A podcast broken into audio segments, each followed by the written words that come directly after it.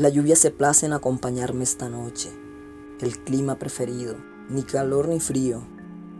Los sapos hablando en su idioma, su onomatopeya en plural se escucha como una orquesta musical sin voces, una rítmica constante, estable, y entonces los grillos también se aprecian.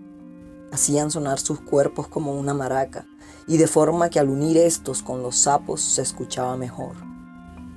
Los sonidos que aparecen en la noche, los sonidos del silencio que imperan cuando la mayoría de las almas reposan, la luna sin brillo, el cielo oscuro, cubierto de nubarrones.